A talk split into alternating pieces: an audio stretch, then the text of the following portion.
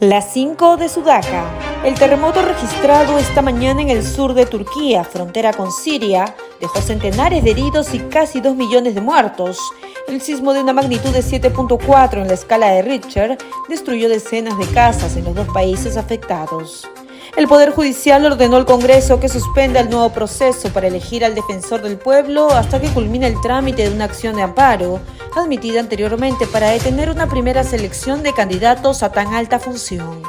Según reveló el programa periodístico Panorama, el congresista Américo Gonza de Perú Libre sostuvo una reunión clandestina el primero de febrero con Beder Camacho, quien fue asesor del expresidente Castillo y ahora es investigado por la Fiscalía por el presunto delito de pertenencia a una organización criminal.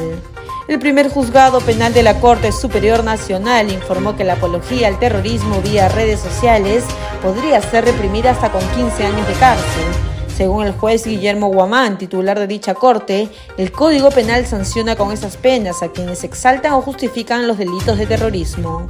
De una lectura de los cuadernos incautados por la policía Yanet Navarro Flores, una persona cercanísima, Pedro Castillo, se conoció que un solo aportante había entregado 40 mil soles para financiar las protestas en nuestra capital.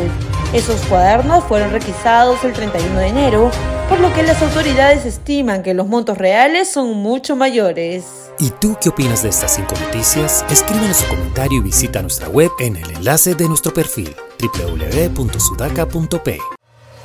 Sudaca Perú. Buen periodismo.